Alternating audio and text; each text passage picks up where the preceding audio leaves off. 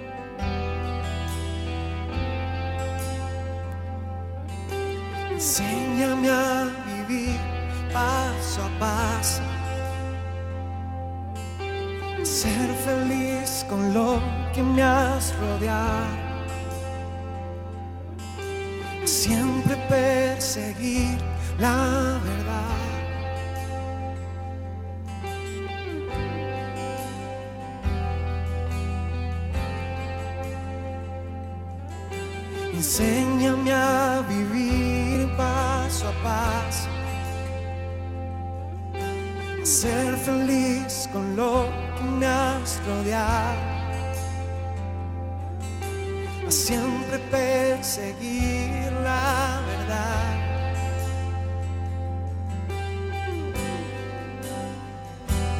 Voy cruzando en el cielo.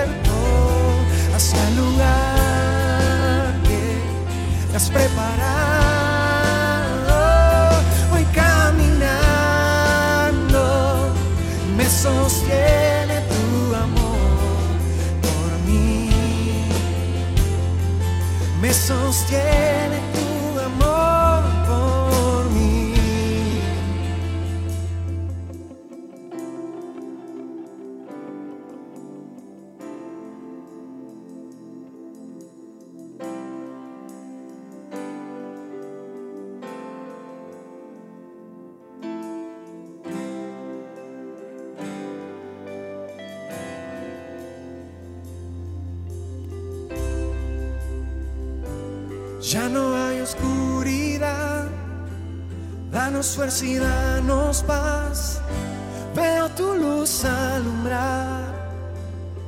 Mis pasos, mis pasos, ya no hay oscuridad.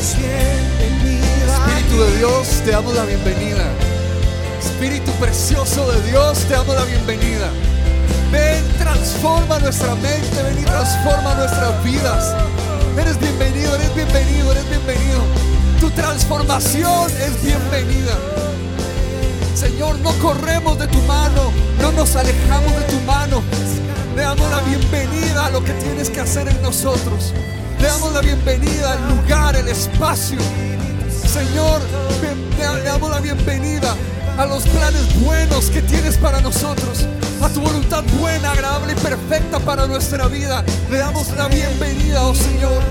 Transforma lo que tengas que transformar en nosotros. Confronta lo que tengas que confrontar. Señor, trabaja en nuestras vidas, en nuestros corazones. Señor, queremos ser transformados por tu preciosa mano. Guíanos, Señor, como nos has estado guiando. En medio de todo este camino, en medio de todo este desierto. Guíanos, dirígenos y transforma lo que quieras transformar en nosotros. Haz lo que quieras hacer en nosotros. Te damos la bienvenida.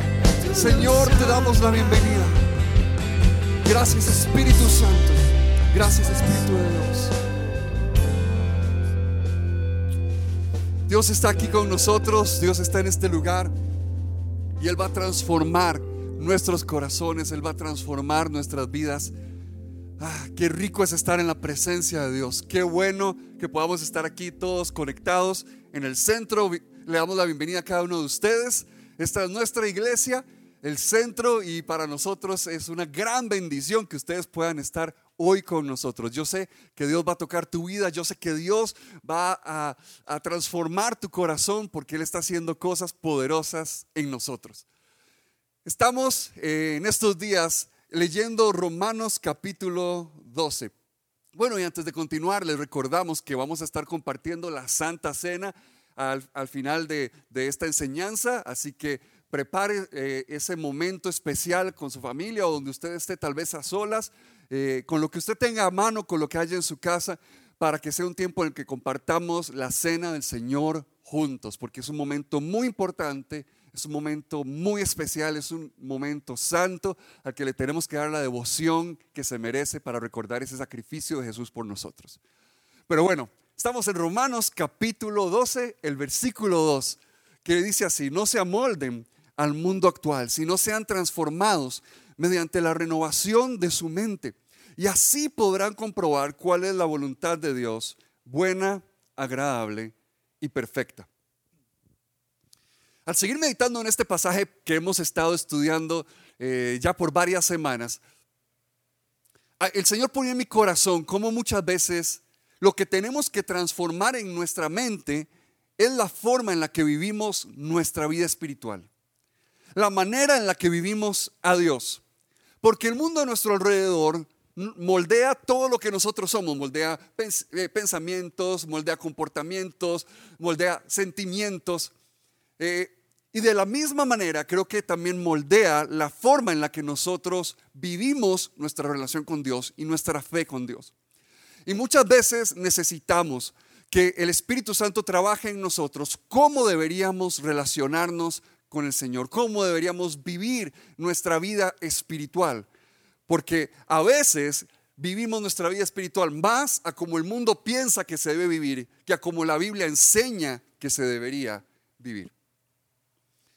C.S. Lewis escribe en su mente genial una, una historia en la cual un hombre se despierta de repente en una ciudad gris. Esta, esta ciudad es, es lúgubre, es, es tenebrosa eh, y, él la ve como una ciudad gris que, que, simplemente pareciera como que no tiene fin, se extiende de una manera increíble, pero a pesar de que es tan grande, se siente muy vacía. Parece que no hay, que no hay eh, muchas personas porque la mayoría de las casas están deshabitadas, solo vive como una persona por cada calle, a pesar de que está lleno, lleno, repleto de casas. Él entonces recibe la invitación a subir a un autobús que empieza a ascender desde esa ciudad gris, oscura y lúgubre. Y conforme él empieza a subir, empieza a ver que todo, todo lo llena abajo esta ciudad gris. En serio, se extiende muchísimo y él empieza a conversar con otros sobre qué es lo que está pasando y por qué se extiende tanto esa ciudad. Y uno de, sus compañeros le explica y le dice, bueno, el problema El problema lo que está sucediendo es que eh, este es un lugar en el cual cuando una persona llega por primera vez y se, eh, encuentra una casa para vivir, empieza a tener inmediatamente problemas con sus vecinos y llega al punto del que no se los aguanta. Ya al pasar el primer día, al pasar la primera semana, ya no aguanta estar con ellos. Así que lo que hace es irse a buscar donde hay una calle totalmente vacía. Y si no queda ninguna calle totalmente vacía, se va a las afueras de la ciudad y construye una nueva casa, totalmente solo, donde nadie le moleste la vida. Más adelante en la historia otra persona le explica el problema, más que solamente el hecho de que las personas se pelean entre ellos, es que las personas no se necesitan unos a otros. Y esta persona explica, la situación que sucede es que en ese lugar cualquier persona puede tener lo que quiera con solo imaginárselo. Así que, por ejemplo, cuando se van y quieren una nueva casa, simplemente la imaginan y ya la obtienen. Lo interesante de esto es que eh, esa es la representación del infierno en esta historia. En lugar de, esas, de esas, llamas, ¿verdad? Y de, y de esas eh, imágenes que usualmente tenemos asociadas con esto, se interpreta como ese lugar, un lugar donde una persona está totalmente aislada de otros y donde no tiene, donde cree que no tiene necesidad de nadie más en su vida. Cuando, cuando yo leía esto, esto, esto me impresionó porque me recuerda cómo muchas personas viven su vida espiritual hoy en día. Lo que, lo que para C.S. Lewis es, eh, el infierno, es la forma en la que yo veo a muchos cristianos viviendo su vida espiritual.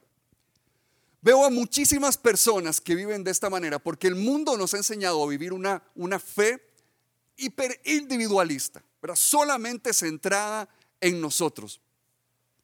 Y entonces vemos aquí en esta, en esta historia que cuenta este hombre, creo yo, primero la trampa de las excusas. Es que los demás siempre tienen problemas, los demás siempre producen problemas. Es cierto, todas las relaciones producen problemas. Todas las relaciones todas, todas las relaciones producirán problemas en algún momento, porque somos seres humanos que nos relacionamos con otros seres humanos iguales que nosotros, y siempre vamos a tener roces y diferencias. Pero estas personas entonces caen en la trampa de esas excusas de decir, como los demás siempre generan problemas, prefiero aislarme completamente. Y no solamente eso, sino que vemos la mentira de la autosuficiencia.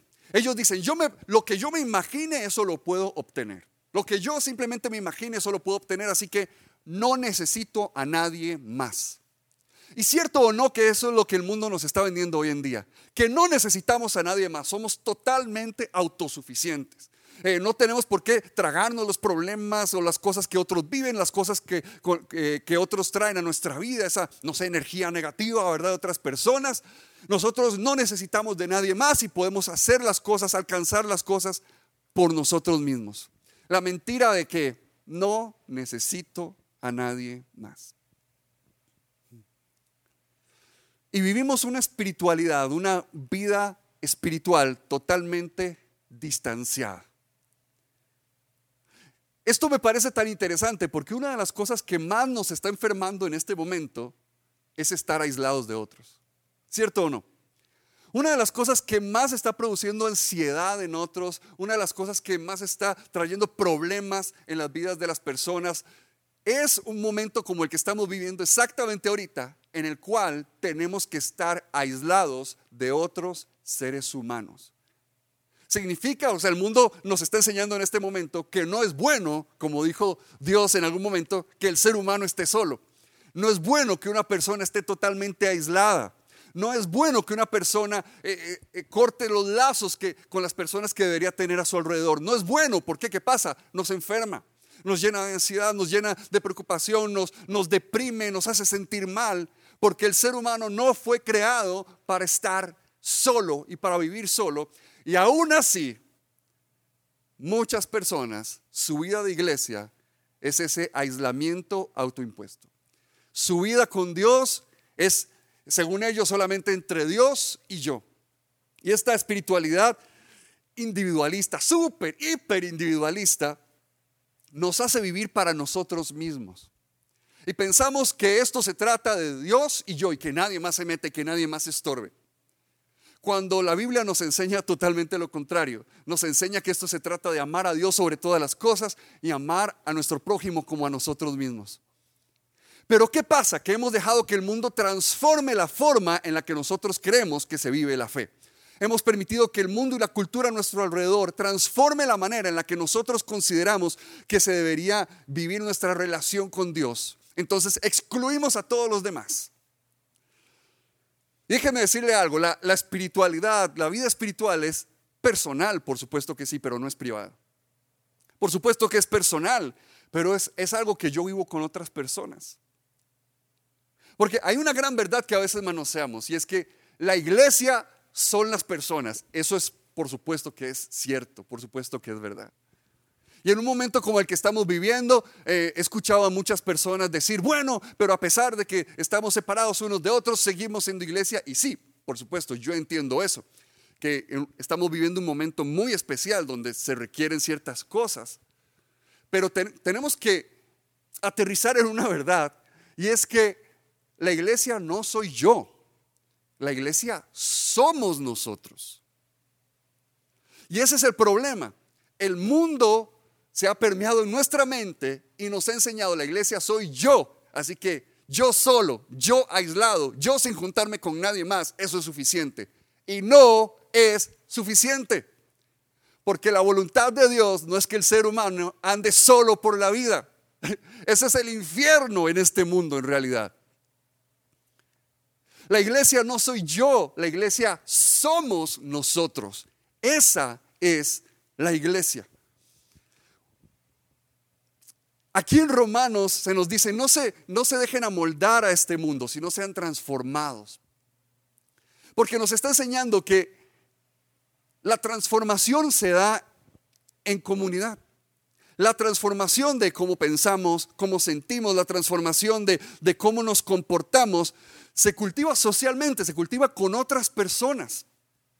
Y por eso es que entonces tenemos que entender y ver lo que el mundo está haciendo, pero no para aislarnos, sino para construir una nueva comunidad en la cual seamos transformados de acuerdo a la voluntad de Dios.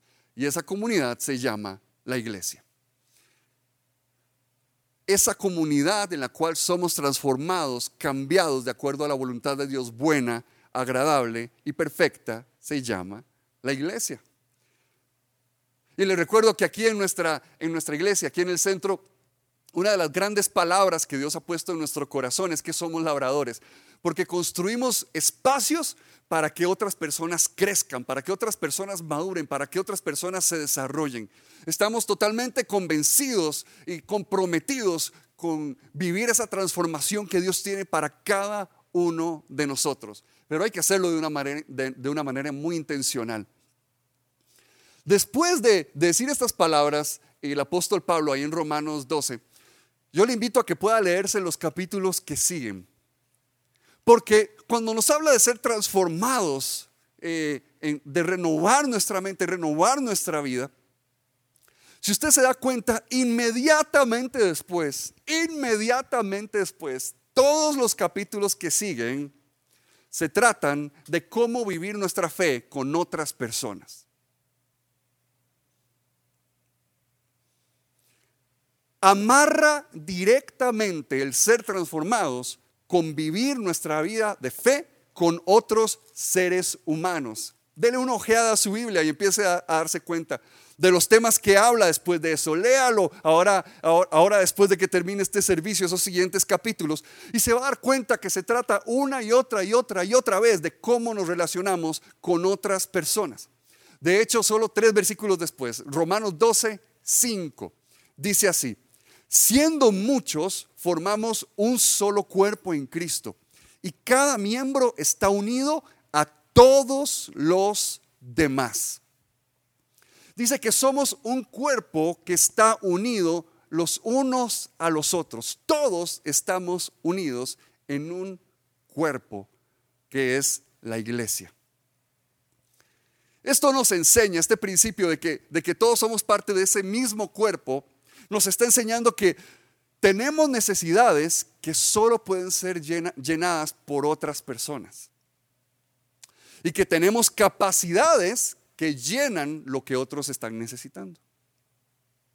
Entonces hay cosas en mi vida que solamente pueden venir a través de mis hermanos.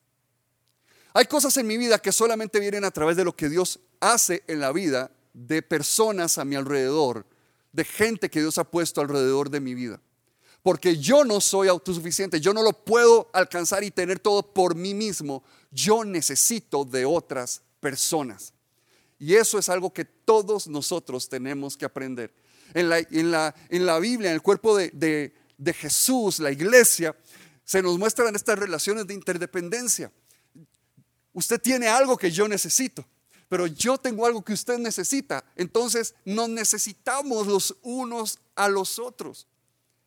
Y esta es la forma en la que se vive esta relación saludable, cuando, cuando vivimos y nos ministramos y nos amamos unos a otros, porque de eso se trata, de expresar ese amor de Dios a otras personas.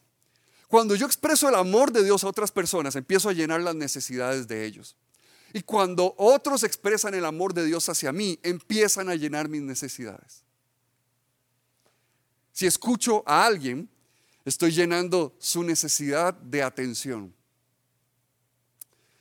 Si estoy afirmando a una persona, si le digo, hey, que, que, qué bien lo que estás haciendo, que, que los proyectos que estás emprendiendo, hey, me, me encantan las cosas que, estás haciendo o, lo que dijiste o cómo, cómo estás dirigiéndote en esta área. Te he visto crecer mucho. Cuando estoy afirmando a una persona, estoy llenando su necesidad de tener significado en la vida.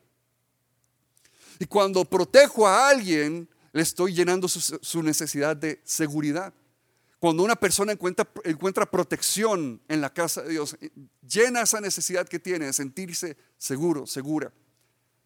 Cuando nos protegemos al, al, al traer para dar esa mar y poder proveer a familias que están tal vez sin trabajo en este momento, cuando los protegemos de, de, personas que tal vez los están juzgando o los están señalando o están en otras situaciones muy difíciles, empezamos por ese amor expresado a llenar las necesidades que cada uno tiene porque de eso se trata esta vida de iglesia. Y ahí es donde nosotros somos transformados. Ahí es donde somos transformados de maneras que no nos imaginamos. Porque empezamos a servir a otros y a cultivar una relación con otras personas que nos hace, seamos honestos, mientras más servimos a otros y mientras más profundamente nos relacionamos con otros, nos hacemos menos arrogantes, menos posesivos, menos envidiosos, menos resentidos, menos codiciosos. Porque la alternativa cuál es? La alternativa es agarrarme de mis resentimientos y decir, no, yo me voy de aquí y voy a construir mi propia casa. Yo aquí hago mi propia iglesia. Yo aquí, Dios y yo somos iglesia. No necesito a nada ni a nadie más. Y nos volvemos como esas personas que viven en ese infierno, decís Luis. Decimos, no, yo tengo todo lo necesario, no necesito a nadie más. Yo ya los otros me generan muchos problemas, pero cuando empiezo a relacionarme con otros, empiezo a aprender cómo manejar mis resentimientos. Empiezo a aprender cómo manejar mis envidias. Empiezo a aprender cómo manejar esas áreas oscuras de mi vida, de mi corazón, y empiezo a ser transformado como Dios quiere que yo lo sea. Entonces amo a otros y soy amado por otros. Perdono a otros, pero también soy perdonado por otros. Empodero a otros, pero también ellos me empoderan a mí. Conozco a otros, pero ellos también empiezan a conocer mi vida cada vez más profundamente. Lo que a nosotros se nos olvida a veces es que este pasaje dice que cada miembro está unido a los demás. Estamos conectados a los demás. Y este es un tiempo en el cual la conexión es todo un reto, ¿verdad? Este es un momento en el cual la conexión es difícil. Este es un momento en el cual conectarnos con otras personas, lo estamos encontrando duro, porque eh, porque no podemos, ¿verdad? Estamos encerrados en burbujas, no podemos eh, romperlas, eh, no, no podemos pasar el tiempo que antes pasábamos, invertir en las actividades que antes invertíamos para estar con otras personas. Así que la conexión se vuelve un reto. Pero precisamente por eso siento que es tan importante hablar de este tema en este momento. Porque no podemos ser transformados conforme a lo que Dios quiere hacerlo mientras nos estemos aislando.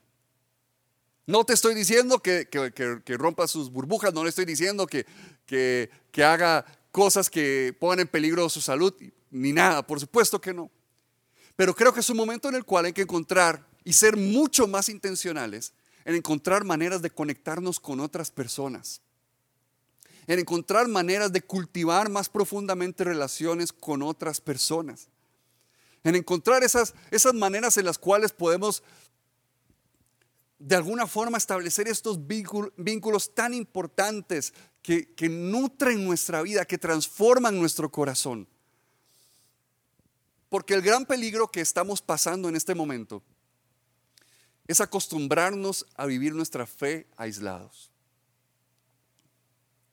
El gran peligro que estamos viviendo en este momento es encerrarnos en ese infierno en vida, en esa ciudad gris y creer que eso es, tener una fe saludable. Y creer que eso es tener una espiritualidad saludable. Dios y yo solos contra todo el mundo, no. En nuestra iglesia tenemos discipulados, tenemos grupos en, eh, en Zoom, no en casas, en Zoom, en este momento, en el cual establecemos esas relaciones profundas, en el cual nos conocemos unos a otros, nos instruimos unos a otros, oramos unos por otros, nos ayudamos, nos enseñamos unos a otros. Son momentos en los cuales eh, no, no, es en sí una enseñanza, sino una conversación. nuestros discipulados se tratan de conversar de lo que hemos aprendido los domingos, de lo que Dios está haciendo en nuestras vidas. Y este es un momento en el cual si usted no ha estado conectado en un discipulado, debería correr a conectarse en uno, porque estamos corriendo el peligro de vivir nuestra espiritualidad aislados de otras personas. Si hay un momento para correr, para ser parte de un discipulado, es este, porque usted puede venderse la mentira todo lo que usted quiera, no va, no va a ser transformado de la manera en la que Dios quiere transformarle mientras viva su vida espiritual aislado de otras personas. Esa es la realidad. Esa es la realidad que la palabra de Dios nos enseña. Tenemos consejerías Nuestros pastores en este mismo momento están ahí en los chats. Usted les puede escribir directamente, usted puede escribirnos a, a, info arroba iglesia el centro y inmediatamente nosotros vamos a, a, estar poniéndonos de acuerdo y poder conversar con usted porque es muy importante para nosotros el poder aconsejarle y ayudarle en este momento que usted pueda estar pasando. Tenemos eh, relaciones de amistad que cultivamos con otras personas. Eh, tenemos que buscar formas de ayudarnos y de, de darnos soporte unos a otros puede ser que, necesites llamar a otra persona, puede ser que necesites mandarle un mensajito de WhatsApp, pero este es un momento en el cual tenemos que cultivar todavía más fuerte nuestras relaciones con otros. A pesar de que no, los podemos, no nos podemos reunir en la misma sala, no nos podemos reunir eh, eh, frente a frente tal vez, pero este es un momento en el cual no podemos darnos el lujo de aislarnos, de dejarnos ser aislados, porque nuestra alma se va a secar cada vez más, porque nuestra vida va, va a sufrir ese precio tan grande, porque eso va a ser como un infierno en vida, porque eso, esa no es la vida en abundancia que Cristo nos prometió. La vida en abundancia que Cristo nos prometió fue junto con otras personas, fue junto con, esa, con esas personas que Él llama su iglesia. Y que en un momento como este tenemos que aferrarnos y agarrarnos y buscar maneras de poder cultivar esa relación de, verdad de maneras significativas, de formas que nos siembren en esas relaciones, porque esas relaciones son las que nos transforman. Dios nos transforma a través de nuestra relación con la iglesia. Que en el nombre de Jesús, en el nombre de Jesús, Toda mentira que el enemigo nos vendió de que nuestra fe se trata de lo que hagamos nosotros solos, por nuestro lado. Es hora de que eso sea transformado. Porque somos parte de un cuerpo. Y la única forma de que, de que el cuerpo se ayude, se sustente, es estando conectado. Un estómago que está por acá no puede sustentar un brazo que está a 10 metros. Tienen que estar conectados. Tienen que estar conectados. Y en un momento en el cual es un tiempo en el que necesitamos el distanciamiento social por salud, por supuesto. Eso no implica un distanciamiento espiritual. Eso no implica un, distanciamiento eh, a nivel de amistad. Eso no implica un distanciamiento en otras áreas de nuestra vida, de nuestro corazón, solo porque físicamente no podamos estar. Es momento de cultivar relaciones de muchas maneras más. Que verdaderamente podamos ser transformados como Dios quiere que seamos transformados. Que Dios de verdad trabaje lo que solo Él puede hacer. Que podamos crecer conforme a lo que Dios tiene para nosotros. Que de verdad podamos ser gente que en su relación con otros aprende a soltar envidias, rencores. Que no somos de los que simplemente dicen yo voy y construyo lo mío por mi propio lado y punto. Sino que somos de los que dicen estamos aquí para amarnos. Y amarnos implica ayudarnos cuando lo necesitamos. Amarnos implica aprender a resolver esta diferencia. Amarnos implica conversar las cosas. Amarnos implica estar juntos en buenos momentos y en momentos difíciles y duros. Amarnos implica cultivar esta relación que Dios nos ha dado, porque Él nos ha sembrado en la misma iglesia, porque Él nos ha hecho parte de la misma comunidad. Porque ahí Pablo le está hablando muy específicamente a una iglesia local, a pesar de que obviamente esto se aplica para la iglesia en general, está hablando a una iglesia local, a una iglesia específica, en una ciudad, en un lugar muy específico. Y les está diciendo, vivan unidos, sean un cuerpo, vivan los unos con los otros. Señor, en el nombre de Jesús, transforma nuestra vida.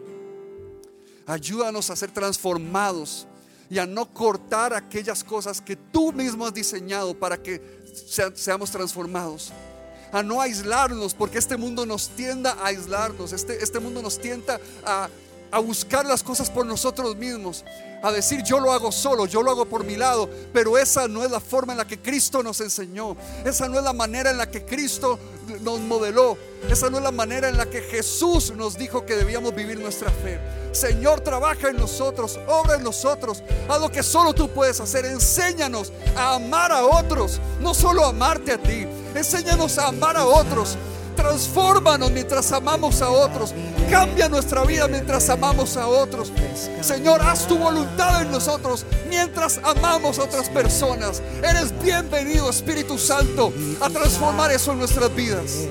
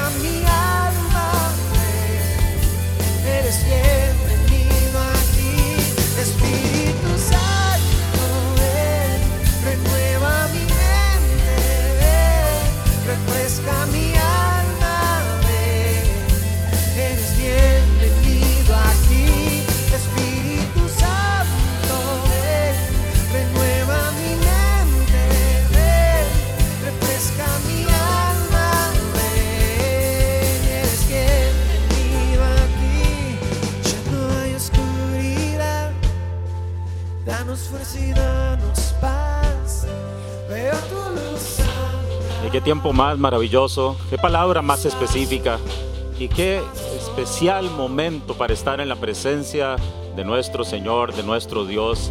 Y vamos a pasar a una parte muy importante, es una parte donde como iglesia nos tenemos que unir en comunión para celebrar lo que nuestro Señor Jesucristo hizo por cada uno de nosotros.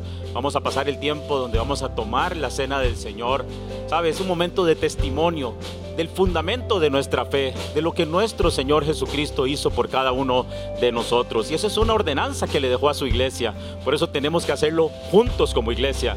El apóstol Pablo claramente se lo habla a la iglesia de Corinto cuando él les da el mensaje de lo que él recibió por revelación del Señor, la manera en que hay que tomar la cena del Señor, cómo hay que probar el corazón para ponerse a cuentas con el Señor y tomar la cena dignamente y no en no hacerla de una manera indigna. Por eso es tan importante este momento. Si tienes ahí los elementos, puede ser agua, puede ser un café, puede ser algo que represente los elementos que representan la sangre y el cuerpo de nuestro Señor Jesucristo.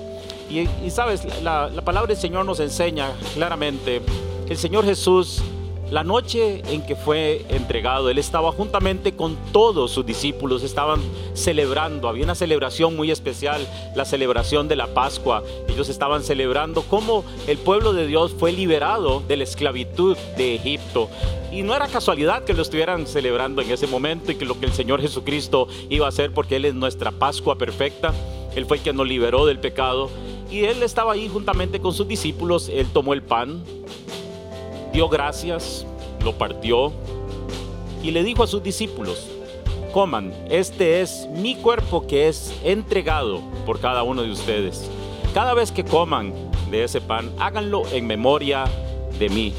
Así que come lo que tengas ahí, puede ser pan, puede ser una galleta, que representa el cuerpo de nuestro Señor Jesucristo que fue partido y entregado por cada uno de nosotros. Come el pan.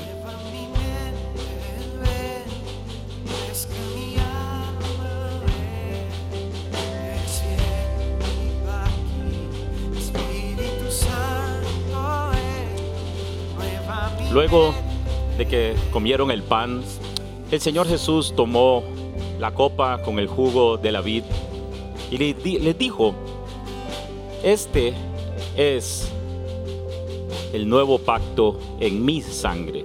Les digo, no voy a volver a tomar el jugo de la vid hasta que esté nuevamente con ustedes en el reino de mi Padre. Es una declaración del anhelo que hay en el corazón del Señor Jesús. Él sabe que a través del derramamiento de su sangre, del perdón de los pecados, tenemos entrada a la eternidad. Por eso Él espera en el momento que Él venga o el momento que lleguemos a su presencia. En algún momento vamos a tomar nuevamente el jugo de la vid con Él. Así que toma lo que tengas ahí que representa la sangre derramada en la cruz del Calvario para el perdón de nuestros pecados.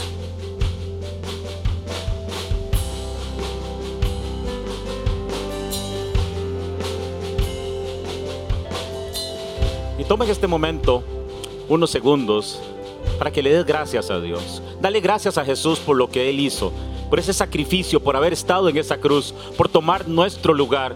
Sabes, éramos nosotros los que teníamos que estar en esa cruz, pero Él dijo, no, yo voy a estar ahí por ellos, voy a pagar por ellos.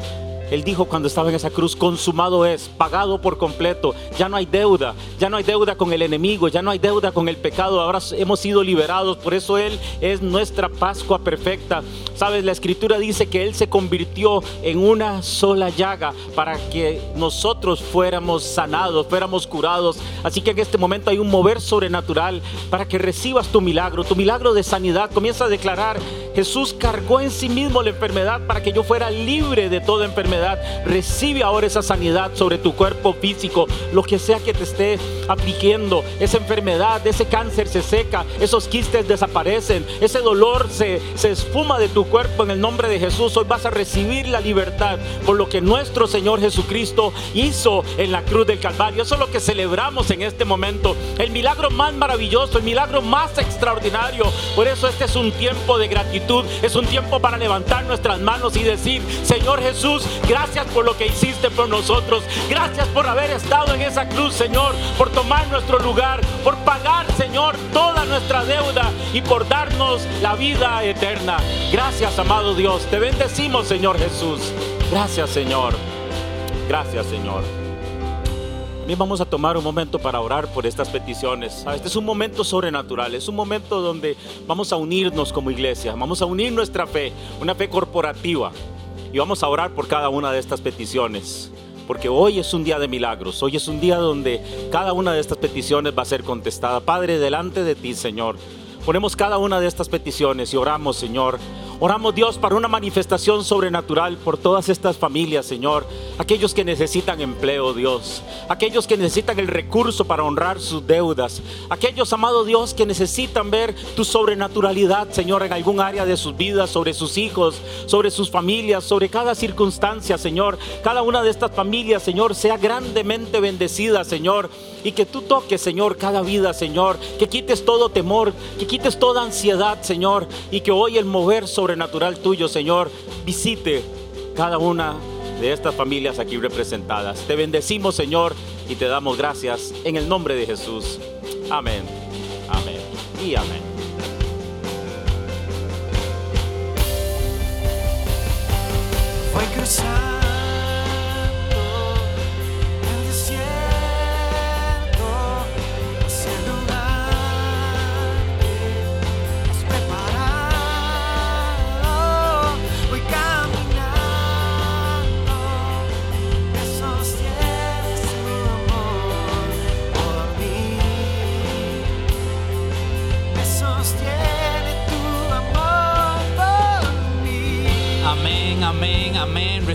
De parte de Dios todo lo que su presencia y todas las, las oraciones que acabamos de hacer, las recibimos en el nombre de Jesús. Y vamos a seguir en este ambiente de alabanza y de adoración. Dice el Salmo 145, el Señor ayuda a los caídos y levanta a los que están agobiados por sus cargas.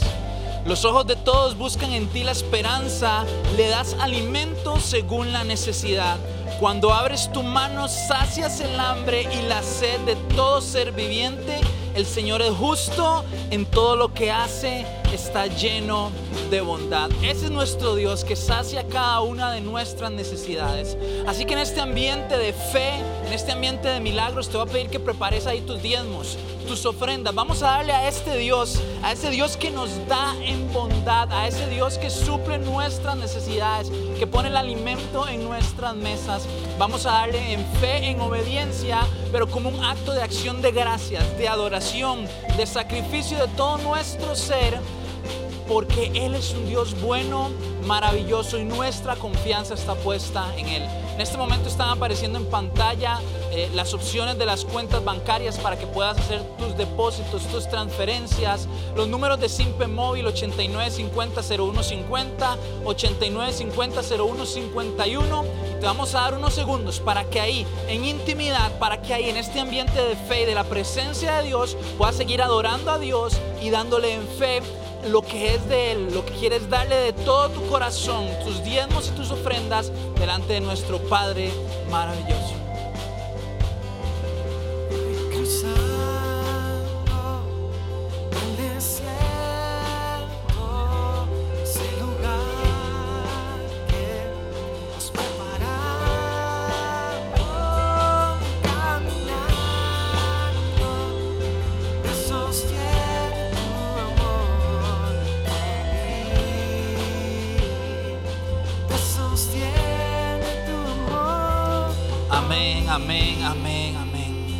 Vamos a bendecir, levantar tus manos ahí donde estás en fe.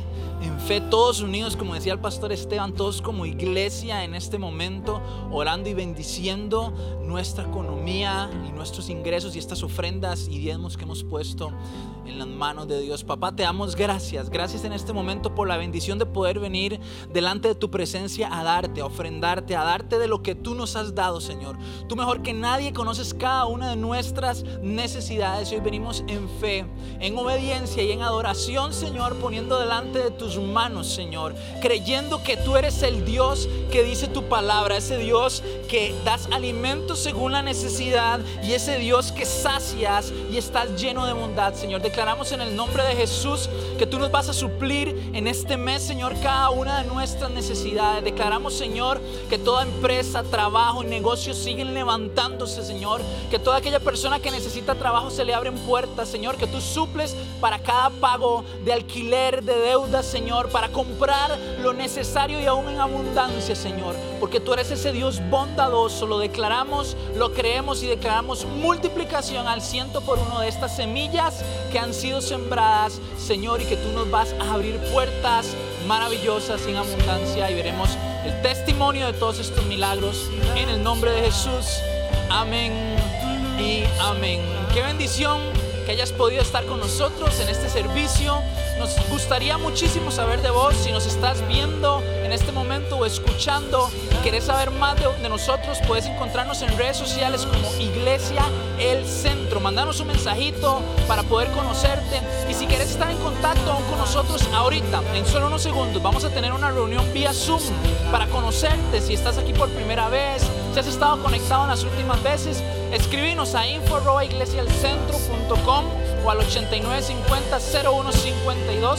Por ahí vamos a enviarte el mensaje, el link para tener esa reunión vía Zoom y poder estar en contacto con vos. Te recordamos que todo el equipo de pastores estamos para servirte. Envíanos un mensajito para consejerías, para lo que necesites. La campaña Dar es Amar sigue activa. Seguimos bendiciendo unidos, apoyándonos los unos a los otros. Que Dios te bendiga, que tengas una excelente semana. Nos vemos el martes en nuestra próxima experiencia. Nos vemos.